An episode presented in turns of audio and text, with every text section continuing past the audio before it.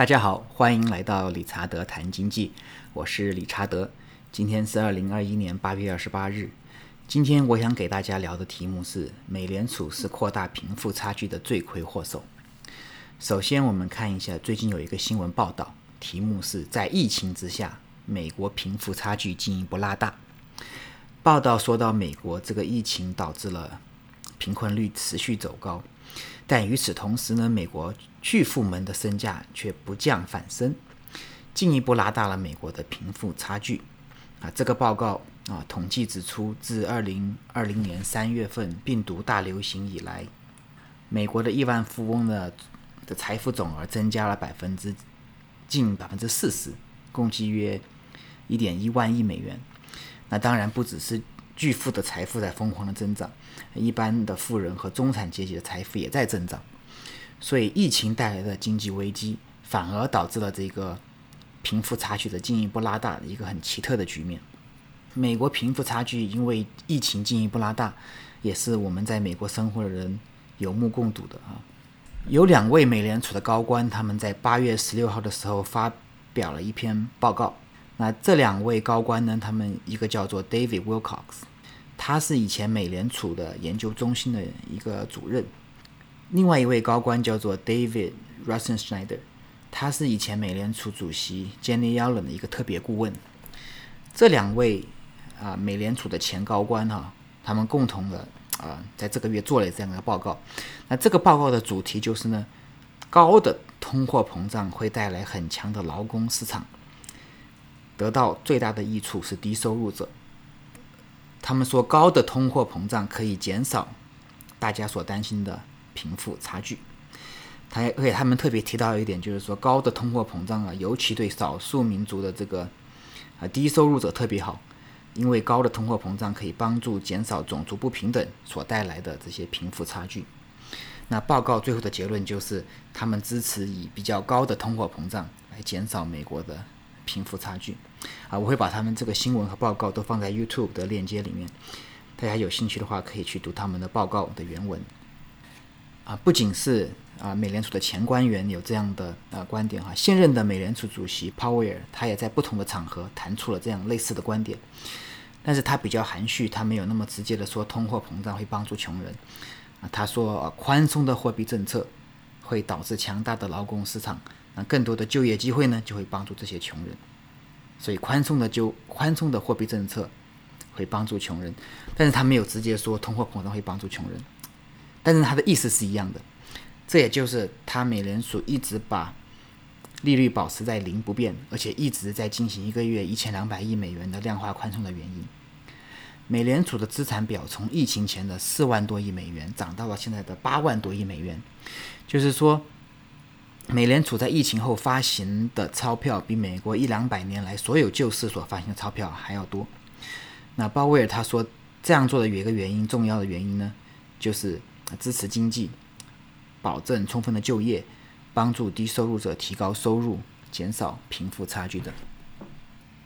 大家想想看，这两位美联储的前高官和现在美联储主席鲍威尔，他们说的有道理吗？较高的通通货膨胀。真的能减少贫富差距吗？我真佩服他们能够这样黑白颠倒，能够这样的睁眼说瞎话。我不敢想象他们怎么样能够得出这样的结论来。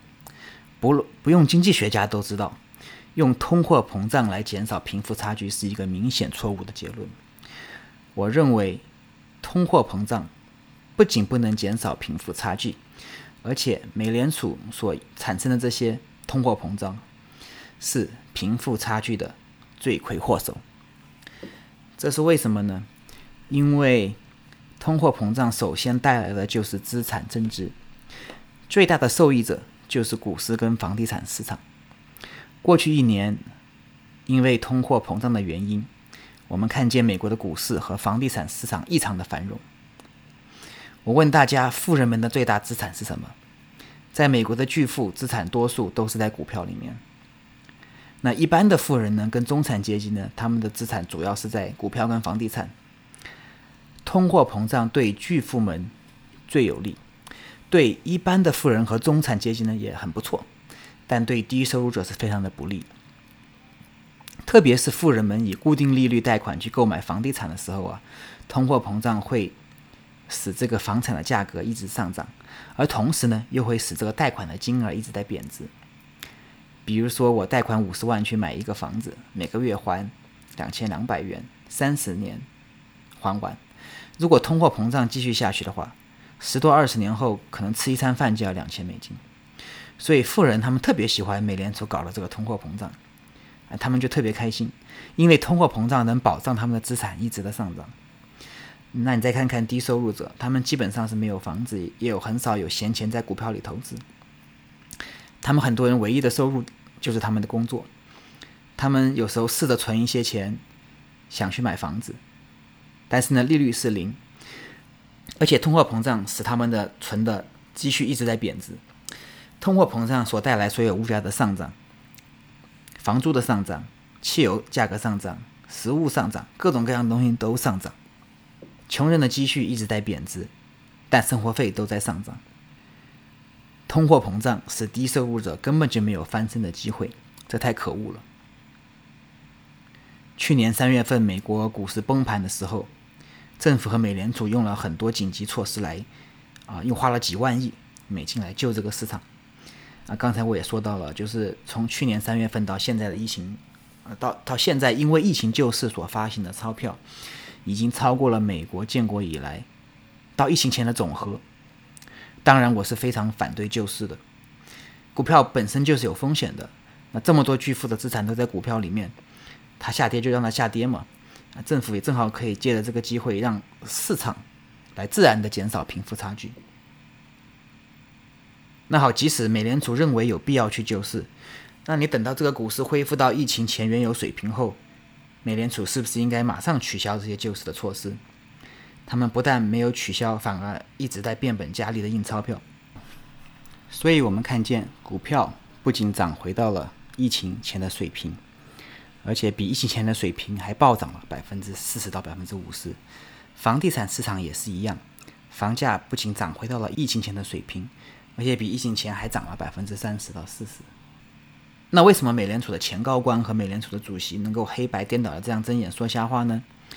有一种可能哈，就是他们真的很笨，根本不懂经济啊，这这完全是有可能的哈。我们真的不能高估这些美联储经济学家们的智商哈。啊，另外一种可能是呢，就是他们其实就是富人阶级安排在政府里的人。他们整天打着帮助穷人和消除贫富差距的旗号，在推行通货膨胀的政策来帮助富人，让富人变得更富。大家认为是哪一种呢？请大家可以在评论区里面来讨论。所以每次在节目的末了，我都会投资者提供与这个主题啊相关的投资建议。那这一篇就最简单了，因为定期贷款买房子的人是通货膨胀的最大受益者。通货膨胀会使这个房产的价值上升，同时呢，通货膨胀又会使这个贷款的金额越来越贬值。嗯，但是大家在投资房地产之前呢，我希望大家看一下我一年前，就是二零二零年八月二十九号讲的这一篇，预测要来美国房地产的危机啊，起因、经过和结局。请大家一定仔细听完了这个节目之后，然后再投资，可能会给大家一些启发。谢谢大家，我们下次再见。